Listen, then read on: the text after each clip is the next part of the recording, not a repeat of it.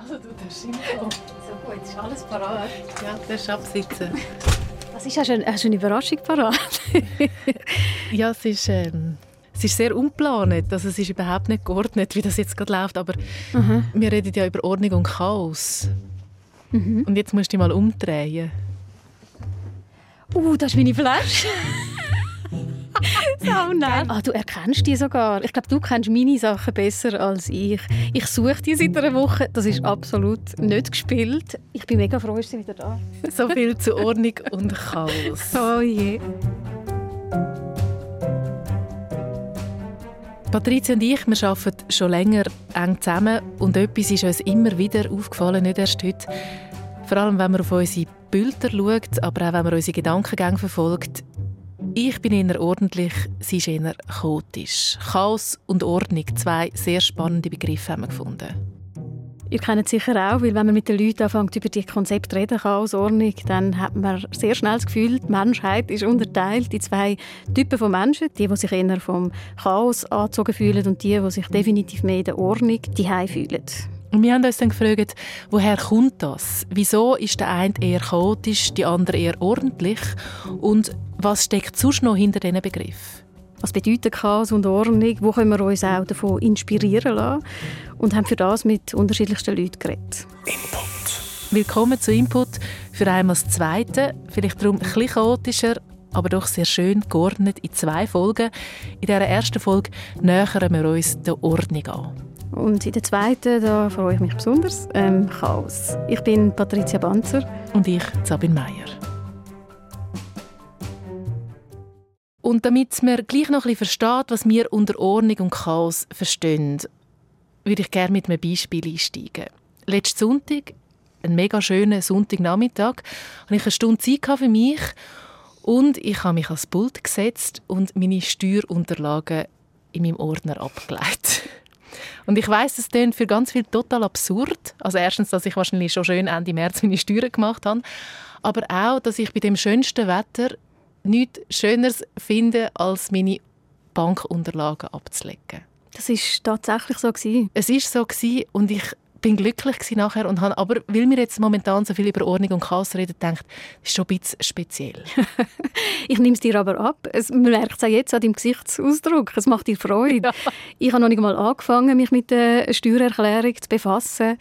Nicht, weil ich es wahnsinnig schlimm finde, aber es macht mir einfach keinen Spaß. Also aufräumen insgesamt auch nicht. Also es stört mich auch nicht, dass jetzt du zum Beispiel ordentlich bist und ich finde es auch schön, wenn es bei mir ordentlich ist. Was mich, glaube stört an dem Ganzen, ist, wenn man die Ordnung so ein bisschen als etwas Besseres darstellt. So ein Überfokus auf die Ordnung. Wenn überall auf die Ordnung gesetzt wird, dann wird in meiner Empfindung einfach alles schnell mal so ein bisschen steif und, und starr und unbeweglich und auch ein bisschen unnatürlich. Also, ich mache jetzt den Test. Bitte geben Sie für jede der folgenden Aussagen an, inwieweit Sie zustimmen. Ich bin vielseitig interessiert, ja. Ich bin nicht sonderlich kunstinteressiert, stimme überhaupt nicht zu. Ich mag es sauber und aufgeräumt, stimme voll und ganz zu. Bin eher unordentlich. Gut, da haben wir es. stimme eher zu. Ich bleibe auch in stressigen Situationen gelassen.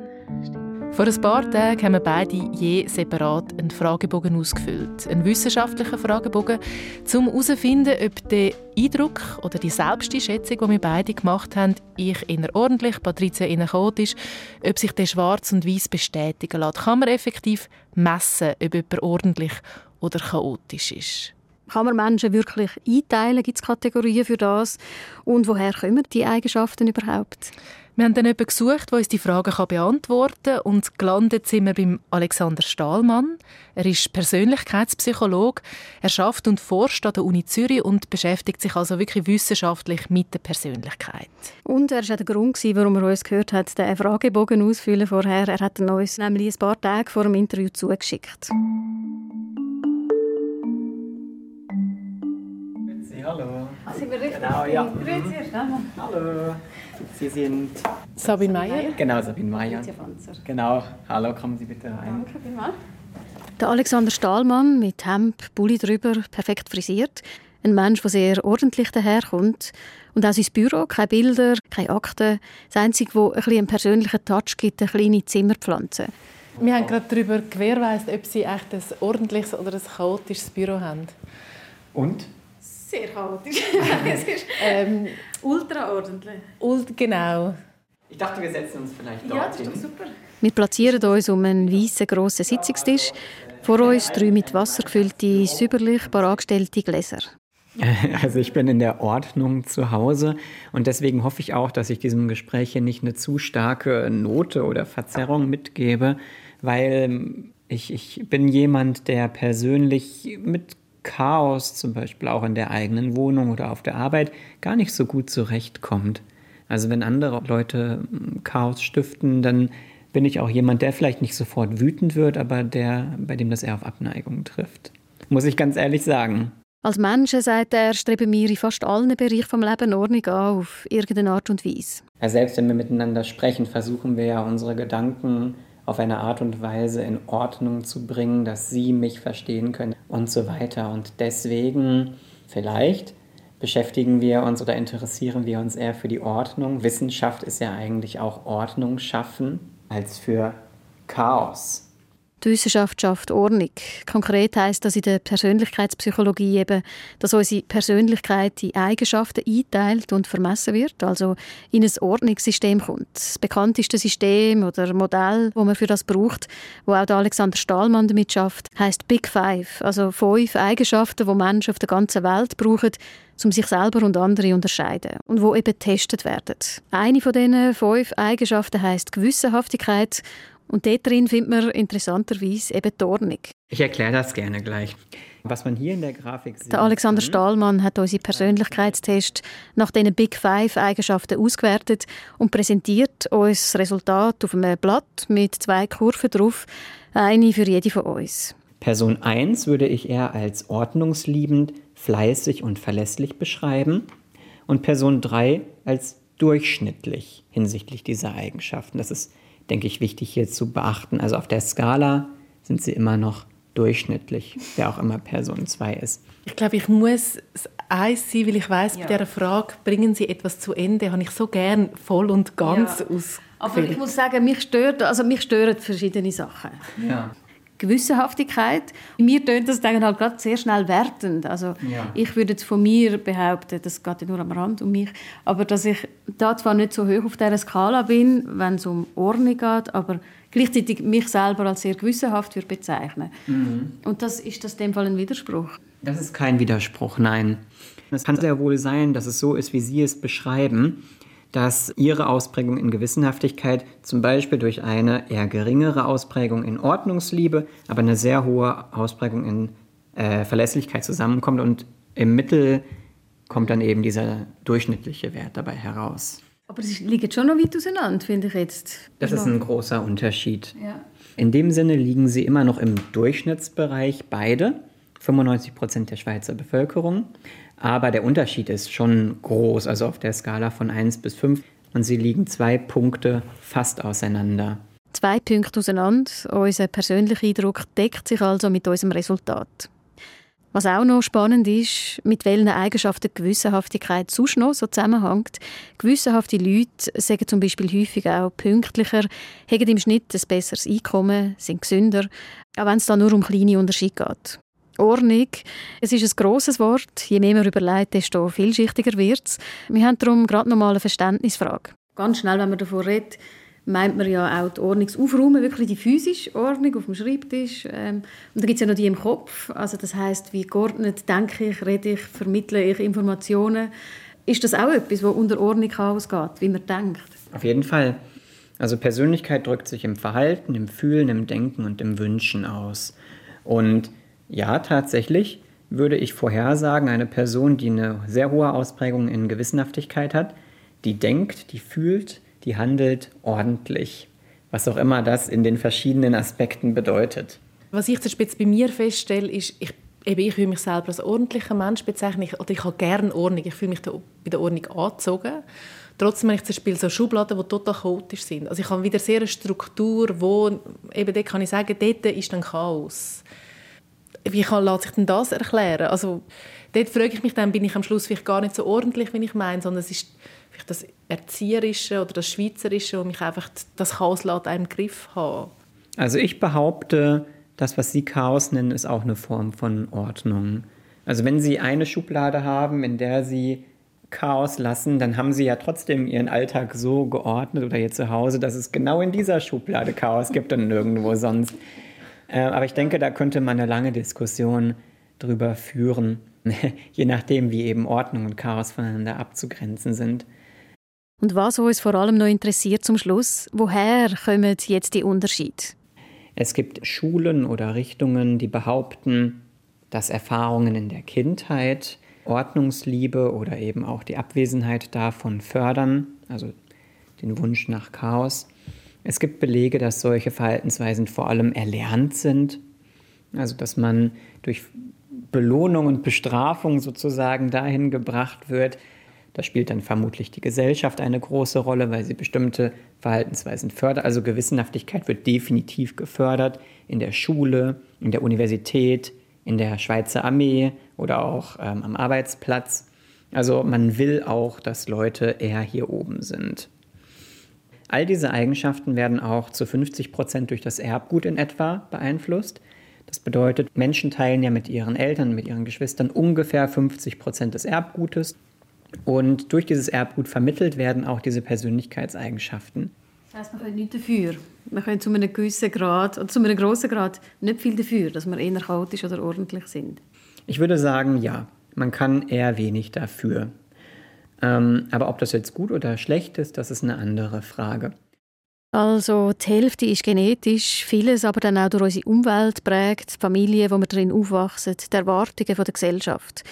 Und dass nicht alle gleich sind, alle gleich ordentlich, das hat, räumt Alexander Stahlmann ein, auch seine Vorteile. Das können wir zwar nicht mit wissenschaftlichen Studien belegen, aber definitiv durch seine persönliche Erfahrung. Also ich denke, äh, Menschen profitieren äh, unglaublich davon, wenn sie durch andere Persönlichkeiten eine neue Perspektive auf bestimmte Sachverhalte gewinnen. Wenn man diese andere Perspektive niemals kennengelernt hätte, diese andere Perspektive, wie man eben das Leben leben kann. Und Ordnungsliebe kann, glaube ich, manchmal schon auch, ich will es nicht zwanghaft äh, sagen, sein, aber es ist eine Last, auch für die Leute, die von sich behaupten, dass sie ordnungsliebend sind, denke ich. Und wenn man dann die Perspektive kennenlernt, dass es auch anders geht, einfacher würden vielleicht weniger ordnungsliebende Menschen sagen, dann kann das auch langfristig dazu führen, denke ich, ähm, sehr simpel ausgedrückt, dass ordnungsliebende Menschen lernen, dass Ordnung nicht in jeder Situation das höchste der Gefühle ist. Wünschen Sie sich manchmal weniger ordentlich zu sein? Nee. Gut. Weil ich wäre gerne manchmal weniger ordentlich. Ich glaube, im Chaos kann man eben noch recht viel abgewinnen. Aber man muss ich erst noch überzeugt werden. Das machen wir gerne. In der nächsten Folge von Inputs, wo gleichzeitig auch der Teil 2 ist von Chaos und Ordnung, dort nähern wir uns ja dann am Chaos. Und so viel kann ich schon sagen, ich habe tatsächlich auch wunderschöne Seiten vom Chaos entdeckt. Was wir von dem Besuch beim Alexander Stahlmann jetzt nicht gehört haben, aber vielleicht gleich noch wichtig ist, wir haben ja bei der Analyse von dem Fragebogen, bei dem Persönlichkeitsfragebogen auch die anderen Eigenschaften angeschaut von diesen Big Five und dort sind wir sehr, sehr ähnlich. Das erklärt ja wahrscheinlich auch, dass wir darum relativ gut zusammenarbeiten können. Also wahrscheinlich, wenn wir in den anderen Bereichen auch sehr weit auseinander wären, dann würden wir wahrscheinlich den Graben ja, Anführungs- und Schlusszeichen zwischen Ordnung und Chaos nicht können überwinden Dann klopft es. Im Normalfall. Im Normalfall. Was in der Besuch schon bestätigt hat, ist Ordnung ist das, was angestrebt wird in der Gesellschaft, in der Schweiz besonders. Sie ist mustergültig und das Chaos, das ist ja schon noch interessant, das ist viel schwerer fassbar. Ich finde es eben noch interessant, du hast ja jetzt immer in den Diskussionen gesagt, die wir im Vorfeld geführt haben, hey, ich muss das Chaos ein bisschen verteidigen. Und ich habe das nie so ganz verstanden, weil ich verbinde Chaos immer mit Kreativität und so originell, also eher positiv.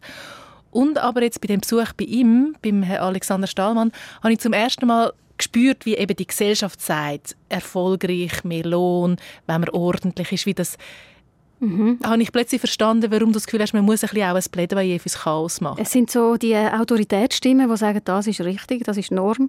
Ich habe null äh, Problem damit, dass es die Unterschied gibt. Aber wenn eins dem anderen so übergestülpt wird, finde ich es ein bisschen schwierig.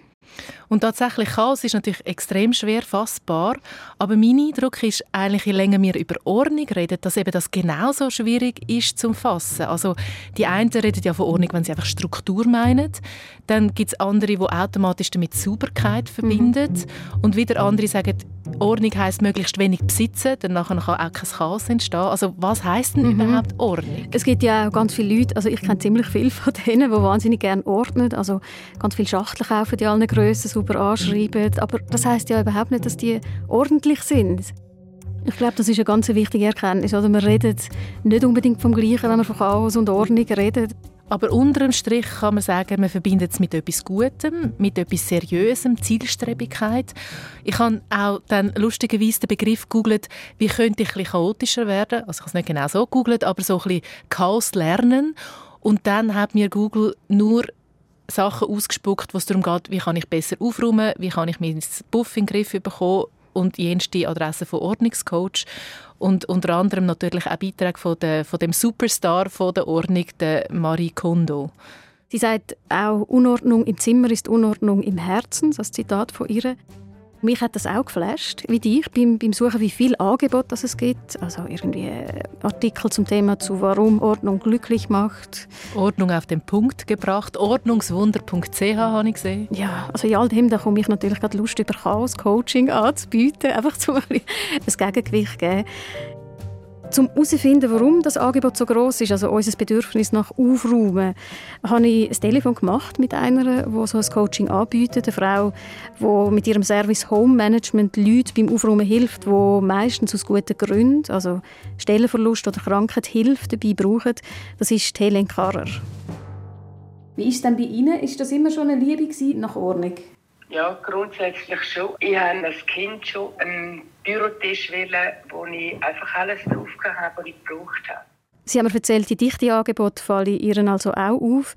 Es ist sicher so, dass das einfach auch ein ganz grosser Trend sei. Ein bisschen bös gesagt, auch so eine Art Wellness, dass man sich jemand bestellt, um den Schrank aufzuräumen. Aber sie sehen schon auch, dass es in unserer unübersichtlichen Zeit sicher ein grösseres Bedürfnis nach Klarheit gibt.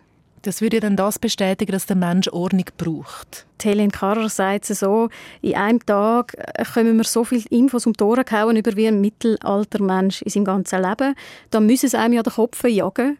Das kann man ja irgendwie noch nachvollziehen. Also es bräuchte darum Zonen, wo es einem wohl ist, zum Kraft sammeln für den Alltag. Und in diesen Zonen bräuchte es eben eine gewisse Ordnung. Und sie persönlich sagt auch, da denke ich an dich, sie macht Ordnung sehr glücklich. Wir wollen ja auch ein bisschen an unsere Grenzen gehen in diesen zwei Input-Folgen. Das heisst, ich möchte mich in dieser Folge ins Biotop von einer wirklich ordentlichen Person begeben. Also ein bisschen inspirieren lassen. Wir haben uns überlegt, wo finden wir dann am ehesten die Menschen, die Ordnung glücklich macht, abgesehen von der Sabine. wir haben dann gedacht, wir könnten zu der Polizei, zu der Justiz, Buchhaltung, und du bist ja dann am Schluss bei einer Fotografin gelandet. Genau, ich habe einen Tipp von einer Archivarin bekommen. Das ist ja noch bezeichnend. Wenn es die sagt, muss es stimmen. Und sie hat mich zu der Fotografin Barbara Davatz geschickt und hat gesagt, sie sei die ordentlichste Person, die sie kenne. Aber jetzt als Künstlerin, also in ihren Fotos, wie sie arbeitet, oder ihrem Haushalt, ihrem Alltag? Anscheinend beides, weil die Barbara Davat, sie macht so fotografische Reihen, also sie ordnet ihre Sujet, Personen ganz streng an. Also das ist das Berufliche, aber ein Privates sagt sie wahnsinnig ordentlich. Also ich bin sehr gespannt losgefahren in das Zürcher Oberland. Es ist ein Haus hoch oben im Döstal mit einem unglaublich schönen Blick in die Hügel, in die Weite. Ein altes Bauernhaus, umgebaut von Hand von Barbara Davatz und ihrem Mann Pius, die mich herzlich empfangen. Vor dem Haus ein Garten, ich betreibe Selbstversorgung, nicht 100 Prozent, aber ich habe, glaube im schlechtesten Jahr sind das etwa 150 Doppelportionen, immer Doppelportionen Gemüse für uns zwei. Mhm. Und im allerbesten Jahr sagenhafte 250 von dem Platz dort unten. Ja. Wie viele Portionen der Garten ganz genau hergibt, weiß sie, weil sie Buch führt. Selbstverständlich, sagt sie und lacht. Sie zeigt mir den Gartengrundriss, die Liste, die dazugehören. Da gibt es also jedes Jahr einen Gartenplan und ich betreibe Erntestatistik, weil es ist streng und es tut weh im Rücken. Und wenn ich dann kann schauen, ein paar Jahre zurück und ah, du hast so und so viel Gemüse gemacht mhm. und, und auch fotografieren ich es. Auch sagt sie mit Stolz, um es anderen zu zeigen. Das Gleiche gilt auch für den Umbau vom Haus, wo sie damals Schritt für Schritt fotografiert und eingeordnet hat. Viel praktischer als eine Schuhschachtel wenn man blättern kann und etwas anschreiben und dann den ganzen Verlauf, die Chronologie auch sieht. Aber es ist Arbeit. Es ist Arbeit. Ich würde es nie als Arbeit bezeichnen. du hast mir ja am Telefon gesagt, Ordnung ist für dich natürlich. Absolut. Es ist so selbstverständlich. Also es ist nicht keine Mühe, es ist nicht Nein. Widerstand. Nichts, mhm. nichts, nichts. Nein, ich liebe es. es ist einfach der Zustand. Ich bin unglücklich, wenn ich nicht so etwas habe. Sortieren, ordnen. Wenn man mir sagt, du bist der ordentlichste Mensch, den ich kenne, bin ich ein bisschen verschrocken. Ordnende Leute haben einen schlechten Ruf. Pingelig zu sein, intolerant. Weißt, es ist aber ein bisschen gefährlich, weil das so zu vereinfachen. Immer, es ist ja. ein riesiges total, Feld. Total. Also Militär hat, äh, und Disziplin und Putin hat auch mit Ordnung zu tun. Es ist ein riesiges Thema. Riesig, sehr muss wissen, von was man redet. Ja. ja, genau. es ist mir das Bedürfnis äh, zu betonen, mein Ordnungssinn zeigt sich nicht besonders beim Putzen, dass ich da im helvetischen Mittelfeld liege, sondern im Ordnen von Dingen, Dokumenten und Fotografien. Das ist es, was mich beglückt. Wir hängen schon ewig, aber es gefällt mir. Die Sonne steht schon etwas tiefer, bringt Barbara Davatz ihre hellen Augen zum Leuchten. Und auch ein Bild, das gerade hinter ihr an der Küchenwand hängt. Ich schaue es an, dann Sujet von allen anderen Bildern, die hängen. 1, 2, 3, 4, 5. Und es fällt auch hier auf. Das ist überall. Sieben, ja. Also alle Bilder, die da in Küchenecke hängen, sind eigentlich Anordnungen ja. von Gemüse, von Fisch, genau. von... Pasta und nochmal Gemüse. Schon als Kind, damals hat ihre Familie 15 Jahre in Amerika gewohnt, hat sie angefangen zu dokumentieren. Also angefangen hat das, wo wir in die Schweiz sind, in die Ferien, habe ich aufgeschrieben, was wir gegessen haben und was war, ist eine Art Logbuch geführt. Listen, Sammlungen. Die Leidenschaft kann auch der Rest vom Haus nicht verstecken. In der Gang Sammlungen von Muscheln, Naturalien, im Wohnzimmer eine Steinsammlung, in Gläser, schön geordnet nach Farbe. Es hat graue Flanellsteine, mhm. denen nenne ich Gürtelsteine. Mhm. Schwarze, graue und weiße vom gleichen Strand. Ich drehe mich zu ihrem Mann Pius. Ist denn das bei, darf ich du sagen? Ja, ja, sicher. Das Ordnen auch, auch bei dir ein wichtiges Element? Ich vertrete die These, das Genie beherrscht das Chaos. Im Wohnzimmer sind auch die Kochbücher, hier oben im Schlafzimmer dann die Romane, im Arbeitszimmer nebendran die Sachbücher. Alles schön an seinem Platz. Im Sachbuchgestell sehe ich eine Reihe von Ordner. Einen zum Beispiel mit Artikeln über Literatur, über Schriftsteller, alphabetisch geordnet samt Register. Julian Barnes. Äh, ich tue das ordnen, damit, wenn ich etwas suche, dass ich das, das finde. ist also nicht schlecht. Drin lesen tue ich sie ehrlich gesagt weniger. Ordnen bedeutet Zuwendung, sagt sie. Wenn ich einen Artikel in der Hand habe, ja. dann denke ich an Alice Munro und ja. ich, ich, liebe ihre Bücher. Ich mhm. finde sie wunderbar. Ja. Wenn man sagt, man ist ordentlich, ist man das auf dem Tisch, in der Wohnung oder auch im Kopf? Bist du auch gedanklich geordnet? Da bin ich sehr geordnet. Das habe ich nicht gern, wenn jemand umeinander kommt im Gespräch, weil ich wissen will, was hast jetzt du gemeint vorher? Jetzt nicht weiterspringen. Ja, gründlich, das ist eine Art Gründlichkeit. Oder? Mhm. Das hat auch viel mit Ordnungssinn zu tun. Planst dann auch gern ja. und viel? das ist auch einer von diesen interessanten Unterschieden in unserer Ehe. Ich weiß am Abend schon, was ich am nächsten Tag machen will. Und dann frage ich den Pius beim Morgen, so gegen Ende vom Morgen, was machst du heute? Ja, mal schauen, oder? ich bin eher der Pius, also mir geht das auch sehr häufig so. Trotz ihrer Liebe zur Ordnung, ich empfinde Barbara Davatz nicht als strikt oder bitter, überhaupt nicht. Es ist nicht so, dass ich ein Organisationsmonster bin und immer muss effektiv sein. Ich bin durchaus genussfähig. Ordnung hat viele Definitionen. Für sie, sagt Barbara Davatz, bedeutet Ordnung in einem Wort auch Gestaltungswille. Nicht ausgeliefert sein, sondern Einfluss, also in einem Wort Gestaltungswille. Für mich als Ordnungs- affine Person ist das äh, beglückend. Einfluss nehmen, gestalten, etwas schöner machen. Ja. Einfluss nehmen, Ordnung bedeutet so auch Kontrolle, oder? Das Wort, sagt Barbara Davatz, hat sie nicht besonders gern. Mir hat jemand einmal gesagt, ich sei eine amerikanische Freundin. Barbara, you're a control freak. Und ich gesagt, what? I am not a control freak. Zuerst bin ich entsetzt und, und habe das unheimlich frech gefunden. Wo sie dann aber gegangen ist, haben wir es überlegt und habe dann am nächsten Tag gesagt, Martha, you're quite right. Wir gehen auf in einen grossen, leicht durchströmten Raum, ihr Atelier, sitzen an vor uns Fotobücher, Kaffee und Gutzli. Und Barbara Davatz erzählt mir, dass sie vor kurzem, also während Corona, angefangen hat, Inventar machen von Sachen im Haus, wo ihr besonders am Herz liegen. Sie hat es fotografiert, in eine Liste da und dazu geschrieben, was damit einmal passieren soll. Also ordnen über ihr Dasein raus. Jetzt in meiner Erfahrung ist etwas festhalten oder ordnen, zu fest ordnen, gibt ja auch eben ein Gefühl von, von Enge, von nicht loslassen, aber gleichzeitig, wenn man es mal erfasst hat, dann kann man es vielleicht umso mehr loslassen. So ist es genau, wie, wie du sagst, dann kann man es loslassen. Das ist eigenartig. Das, genau das Gefühl hatte ich nachher. Gehabt. Also die ganze wir schauen auf Bücher vor uns. Multiplizieren, ordnen ist auch Hauptbestandteil der fotografischen Arbeit von Barbara Davatz. Eigentlich sind ihre freien Arbeiten alle Serien, Reihen, Ordnungen. Wir schauen zurück in den Jahr. Eine Serie von Porträts von Mitarbeitenden von einer Textilfabrik aus dem 72. Die meisten haben Migrationshintergrund. Der Titel ist Porträt einer Schweizer Firma. Mhm. Es ist immer der gleiche Bildausschnitt, streng ausgewählt und beibehalten. Also es ist ein, ein, ein menschliches Inventar. Mhm. Das Inventar von diesem Betrieb. Alle haben tatsächlich mitgemacht. Diese Serie mit Gesichtern von Zwillingen, eine grosse Reihe von Farbporträts von H&M-Angestellten. Auch da, alle schauen exakt ausgerichtet, frontal in die Kamera. Das ist auch so ihrem bekanntesten Werk, «As Time Goes By». Es ist eine Porträtserie von Paar aus den 80er Jahren, die zu einer Langzeitstudie geworden ist, weil sie die Paar über 32 Jahre viermal fotografiert hat. Es ist das gleiche Aufnahmekonzept, genau der gleiche Aufbau. Mhm. Weißt, der gleiche Abstand äh, von der Licht zur Person, gleicher Abstand von der Kamera zu den Personen mhm. und so weiter.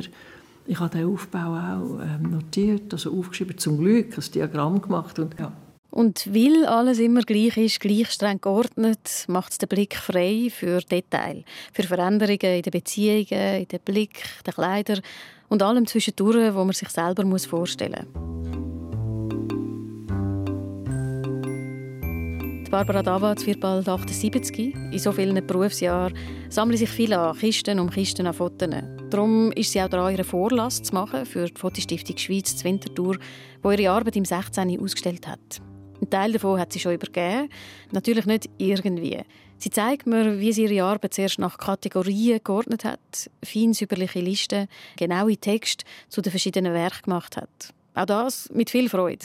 Das war eine riesen, riesen, riesen, riesen Arbeit. Mhm. Die sind alles, die sind in Bananenschachteln. Oh, ja.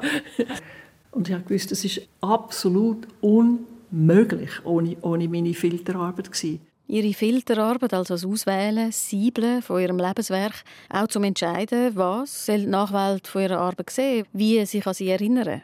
Die Auswahl der Bilder fällt ihr leicht. Mir ist es ziemlich klar. Mir ist es ziemlich klar. Und ich will nicht durch schwache arbeiten oder völlig unwichtig. Aber ich finde, es ist schade um, um den, auch den Platz. Es hat keinen Sinn. Ja. All die Zeit, wo Barbara Davatz leidenschaftlich ins Ordnen steckt und noch wird stecken, das Ordnen von beruflichem und privatem, es ist auch eine Auseinandersetzung mit der Vergänglichkeit. Im Alter hat Ordnen einen, einen anderen Sinn als für jemanden, der 30 ist. Wenn ich jetzt zum Beispiel das Buch anschaue, das wir mit dem Wohnmobil, das wir gebaut haben, unterwegs sind, ähm, kommen die Gefühle, die ich dort kann, die, sind dann, die werden wieder geweckt.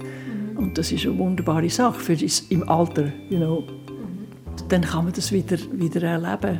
Und viel besser, als wenn man in einer Schulschachtel muss wühlen muss.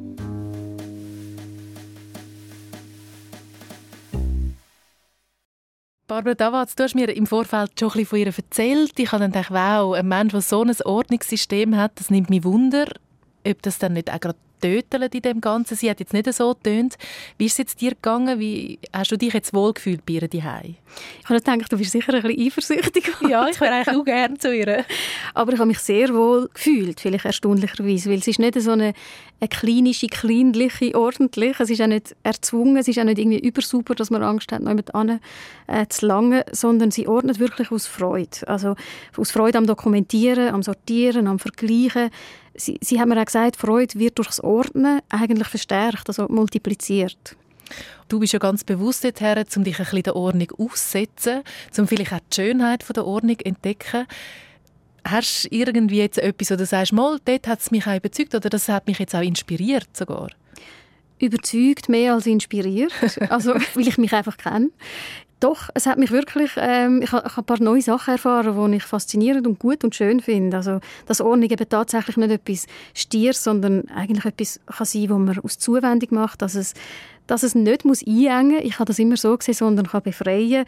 Und auch, dass Ordnung im Alter ganz eine andere Bedeutung bekommt. Also, Ordnen wird zu einer recht wichtigen Erinnerungsarbeit. Also es ist auch ein, ein handlich machen, ein übersichtlich machen, ein näher bei sich von seiner Vergangenheit.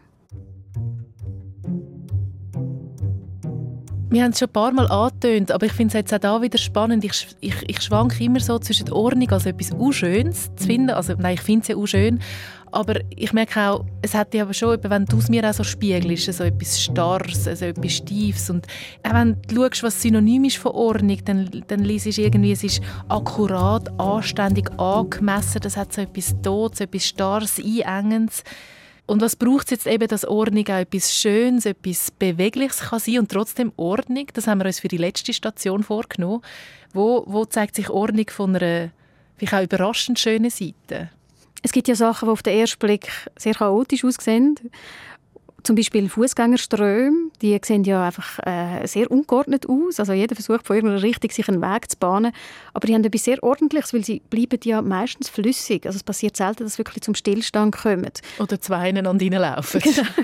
Genau. oder äh, bei den Ameisen. Oder? So ein Ameisenhaufen sieht enorm chaotisch aus auf den ersten Blick, aber der geht es ja unheimlich strukturiert zu und her.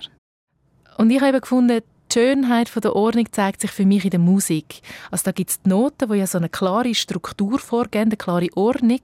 Aber wenn man nur nach Noten spielt, dann wirkt, glaube jedes Stück einfach technisch okay, aber tot.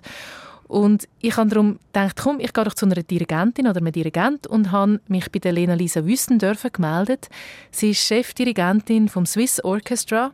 Das ist ein Orchester, das Werke von Schweizer Komponisten aus der Klassik und Romantik wieder aufführt.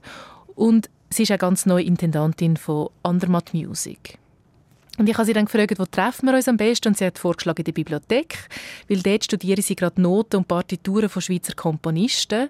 Und zwar müssen sie nämlich dort Ordnung reinbringen. Also die Noten sind nämlich alle von Hand geschrieben und zum Teil von eher chaotischen Komponisten. Das heißt, es hat auch Fehler, es ist nicht alles so schön untereinander.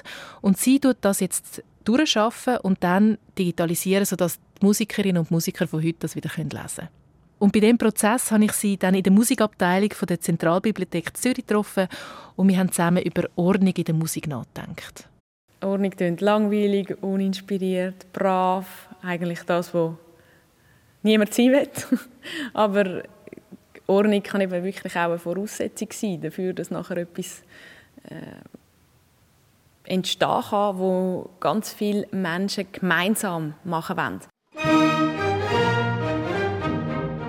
Würdest du dich selber als ordentlicher Mensch ähm, beschreiben? Ich würde mich als eher ordentlicher Mensch beschreiben. Also ich glaube, wenn es um Musik geht, dann ist es ja ganz klar meine Aufgabe, auch für Ordnung zu sorgen. Also als Dirigentin schaue ich ja, dass jeder zum richtigen Zeitpunkt das Richtige spielt im Orchester und dass die verschiedenen Instrumentengruppen wirklich perfekt gegeneinander ausbalanciert sind. Also ich habe eigentlich als Aufgabe, ein möglichst reibungsloses, gutes Zusammenspiel im Orchester zu ermöglichen. Also von dem her ähm, ist Ordnung oder Struktur, eine klare Linie sicher eine von meinen Aufgaben oder eine von meinen Tätigkeiten, mit denen ich mich täglich beschäftige.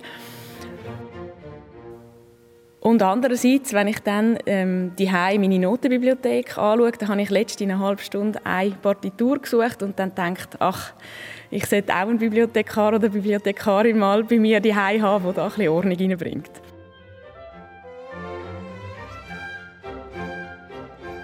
In einem Orchester ist der Vorteil von Ordnung ganz eindeutig. Also es ist äh, sehr ohrenfällig eigentlich, weil es wird keine Symphonie gut tönen. Also Symphonen heißt ja zusammenklingen und es wird nicht gut zusammenklingen oder überhaupt nicht zusammenklingen, wenn äh, es nicht eine gewisse Ordnung gibt. Also wenn wir uns nicht auf einen gewissen Takt, auf ein Tempo einigen, wenn wir uns nicht darauf einigen, dass wir unsere Instrumente alle auf den gleichen Stimmton gestimmt haben. Das sind so Grundvoraussetzungen, die wir haben müssen, damit wir überhaupt die Schönheit entstehen lassen Wir haben ja in einem Orchester oder auch in einem Chor ganz viele verschiedene Musikerinnen und Musiker, die zusammenspielen. Und in einer Partitur hat es natürlich auch Angaben, die relativ sind, also schon nur, schon nur die Lautstärke, also das ist ja nicht angegeben in Dezibel, sondern das ist angegeben Pianissimo für ganz leislich oder sehr leislich oder mezzo forte, also so mittellaut oder forte fortissimo, also wirklich, wirklich laut. Und jetzt hat natürlich jeder von diesen Musikern, von diesen Profis hat natürlich eine andere Vorstellung davon, was jetzt effektiv der Unterschied zwischen dem leislichsten und dem lautesten ist oder was jetzt mittellaut ist. Und damit es jetzt nicht zu langen Diskussionen kommt unter den Musikern, muss ich eigentlich eine Vision oder eine Ausgestaltung von dem Stück präsentieren und dann die anderen eigentlich äh, überzeugen davon, da mitzuziehen. Das heißt, du musst eigentlich aus diesen ganz vielen Ordnungen, die jeder für sich hat, in diesem Musikstück eine gemeinsame Ordnung schaffen. Ich muss als Dirigentin den ganzen Klangkörper eigentlich in einem Gedanken äh, vereinen. Und wenn mir das gelingt, dann nachher ziehen wir alle am gleichen Strick und äh, die Musik tönt noch schöner. Also das ist wirklich äh, dann wäre fast eine perfekte Ordnung dann.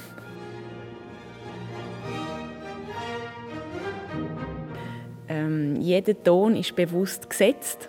Sogar das Chaos ist eigentlich bewusst gesetzt. Also wenn ein Komponist sich vornimmt, ich möchte jetzt, dass es chaotisch tönt, dann nachher äh, macht er eine Regel, die dazu führt, dass die Musiker beispielsweise müssen wirklich ganz frei improvisieren und, und äh, gewissermaßen ein Chaos entsteht. Oder er komponiert einen Klang, wo das Publikum eigentlich verschreckt oder wo das Publikum als chaotisch empfindet, weil es eben zum Beispiel nicht harmonisch tönt, weil es nicht schön zusammenklingt. Und es hat immer wieder Komponisten gegeben in der Geschichte, die mit dem gespielt haben. Es gibt zum Beispiel einen, einen Komponist aus dem 18. Jahrhundert, der hat Rebel geheissen und der hat eine Symphonie de Danse geschrieben mit dem Titel äh, Les Éléments und das fängt an mit dem Chaos. Und wenn man den ersten Akkord hört, dann nachher kann man sich sehr gut vorstellen, dass es da den Leuten wahrscheinlich äh, Perücke gerade äh, gelupft hat. Und das ist aber ein, ein ganz bedachtes Spiel eigentlich mit Chaos und Ordnung.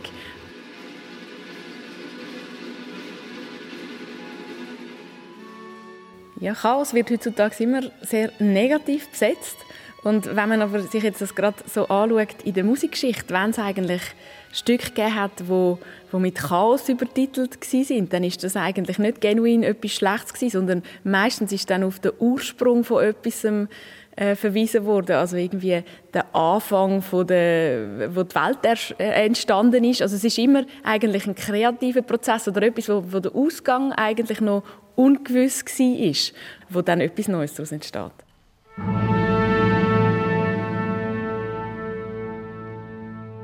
Für mich braucht Kreativität beides, Ordnung und Chaos. Oder beide Aspekte. Bei mir ist es immer so, dass am Anfang muss es eine gewisse Ordnung geben. Ich muss, ich muss, es, äh, ich muss Ordnung auf meinem Schreibtisch haben auch. Ich muss wissen, mit was ich mich beschäftigen will. Es darf nicht zu viel andere chaotische Aspekte rund um mich herum haben, die jetzt nichts mit der Arbeit zu tun haben, die ich machen will. Und nachher aber natürlich in dem Entdeckungsprozess, ähm, wo man dann auch assoziativ denkt und, und äh, noch in dem Buch schauen oder, oder äh, mit denen und diesen Leuten reden also wo, wo man dann ganz verschiedene Quellen und Aspekte hinzuzieht. Ich glaube, dort ist es ein kreativer Prozess, wo, wo auch ähm, alles auseinanderpflückt, also sich vielleicht nur mit einem kleinen Aspekt mal beschäftigt und dann mit einem anderen, also wo man dann schon eigentlich ein bisschen Chaos in die Ordnung bringt, aber eigentlich nur mit dem Ziel nachher äh, für sich selber eine noch größere Ordnung oder eine stimmigere Ordnung, äh, eine reichere Ordnung, etwas, wo, äh, eine Ordnung, die Sinn macht, herzustellen.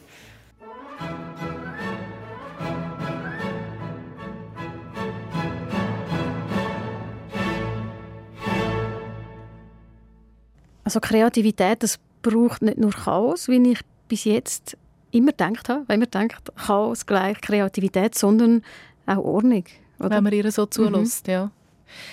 Für mich ist das auch noch eindrücklich gewesen, dass tatsächlich die Noten nur ein Ordnungssystem sind. Also Musik allein ist nicht nur Ordnung, sondern es braucht dann noch irgendwie, ich weiß gar nicht, für das gibt es wirklich keinen Begriff. Es ist nicht Ordnung, es ist nicht Chaos, sondern es ist Interpretation. Mhm es ist total dynamisch die ganze mhm. Zeit. Also eben auch die Ordnung, die ist nur eine Zeit lang ist die Ordnung da. So wie ein Chaos, das hat sie auch so schön beschrieben. In der Musik gibt es immer schön einen Rahmen fürs Chaos.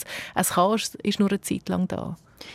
Das ist für mich so ein eine Erkenntnis sowieso, dass Chaos oder respektive Ordnung nur etwas sehr Temporäres ist. Und so fühlt es sich für mich auch häufig an. Also was wir machen, da Ordnung, ein Haus, das wir bauen, oder eine Ordnung vom Tisch äh, oder draußen im Garten, wenn die Zeit vergeht, dann wuchert ja wieder Unkraut oder wenn wir sterben, zersetzen wir uns. Also die Ordnung, die wir reinbringen, die ist ja immer nur temporär und wird wieder chaotisch oder mindestens durcheinander gebracht. Aber die Natur an sich da gibt es ja dann gleich wieder eine Ordnung. Es ist ja, auch wenn du ganz viel Steine durcheinander siehst, wirkt das ja irgendwie ordentlich. Genau, ich glaube auch die menschliche Ordnung wirkt für mich häufig unordentlich, weil sie sich halt so auch in die Natur, wenn man von oben schaut, oder? so eine Stadt oder ein Haus ist ja eigentlich, bringt Unordnung in die natürliche Ordnung vielleicht. Oder gehen wir da jetzt eine Stufe zu weit? Das, was ich mitnehme, ist, dass für mich die Ordnung plötzlich nicht mehr so starr ist. Also wenn ich erzählt habe, ich fühle mich der Ordnung zu also angezogen, meine ich nämlich eigentlich nicht die starre Ordnung, wo einfach alles schön gerade Blätter so schön sortiert sind, sondern eben, ich glaube, das, was Lena Lisa Wüstendörfer gesagt hat, Ruhe schaffen, Reduktion schaffen, damit wieder etwas Neues kann dann daraus entstehen Das hat mich jetzt, glaub, dass sie das so in der Musik können Wort fassen das hat für mich schon die Schönheit der Ordnung gezeigt.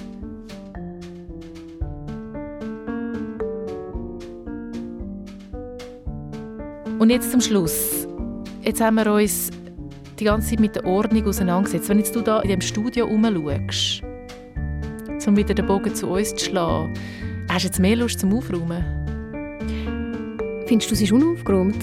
Ich sehe hinter dir leere Flaschen. Da hat es irgendwie Papier, das nicht auf einem Stapel ist. ja, ich hätte jetzt Lust, da ein bisschen zu richten. Nein, das, ich glaube, die Lust kommt auch nicht. Was es für mich gezeigt hat und bestätigt hat auch, dass wir da einfach ganz unterschiedliche Wahrnehmungen haben und dass die aber auch völlig okay sind. Also, dass und trotzdem würde ich gerne das Chaos ein bisschen lieber bekommen.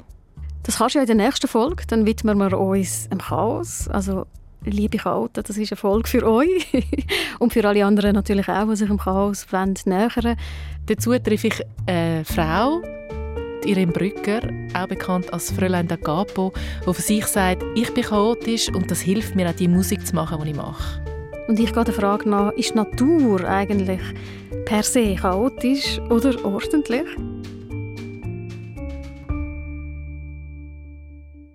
Chaos und vielleicht auch noch mal ein bisschen Ordnung.